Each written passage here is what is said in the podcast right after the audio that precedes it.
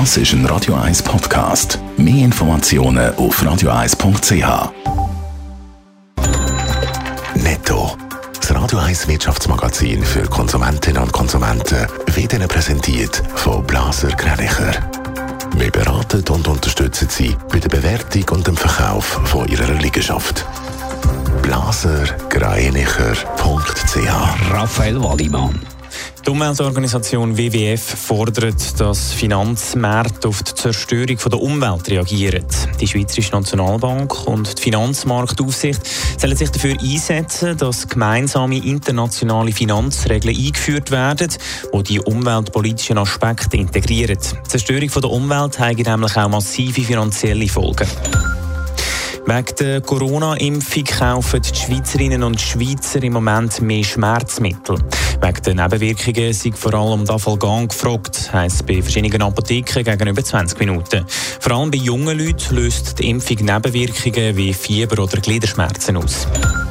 Das Kreuzfahrtschiffverbot zu Venedig könnte Auswirkungen auf den Tourismus haben. Die italienische Regierung verbietet grosse umweltschädliche Kreuzfahrtschiffe zu Venedig, wie sie heute mitteilt. Die Tourismusbranche hat sich jahrelang gegen so ein Verbot gewehrt, weil die Kreuzfahrtschiffe tausende Touristen auf Venedig bringen.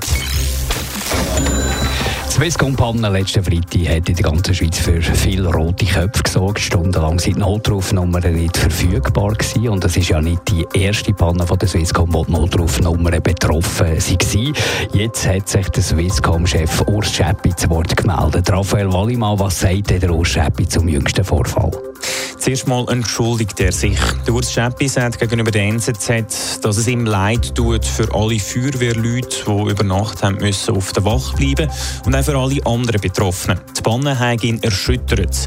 Das entspreche natürlich überhaupt nicht den Vorstellungen von seinem Unternehmen. Obwohl Stabilität für ihn und Swisscom höchste Priorität hat, sei es halt nicht möglich, dass wir alle Störungen verhindern können. Weiss der Chef, wieso das zu der Panne gekommen ist? Es sind Wartungsarbeiten bei den Netzelementen von einer Telefonieplattform durchgeführt worden. Ein Software-Update hat dann zu einem Fehlverhalten und zu einem Dominoeffekt geführt, der dann schlussendlich die Störung auf dem Telefonnetz verursacht hat. Bei der Behebung der Störung haben wir auch noch einen Lieferant von den entsprechenden Komponenten mit einbeziehen. Darum hat die Störung auch so lange gedauert. Was sagt der Urs Schäppi zum Vorwurf, dass sich das Sparprogramm bei der Swisscom negativ auf die Netzqualität auswirkt? Er sagt, das sei falsch. Swisscom investiere ein Fünftel vom Umsatz in die Infrastruktur. Das entspreche 1,6 Milliarden Franken. Das zeige auch, dass Swisscom ihrem Kerngeschäft immer noch viel Aufmerksamkeit widmet. Ein Vorwurf, der der Swisscom auch immer wieder gemacht wird, ist nämlich, dass sich die nicht mehr um ihr Kerngeschäft kümmern. Netto, das Radio 1 Wirtschaftsmagazin für Konsumentinnen und Konsumenten.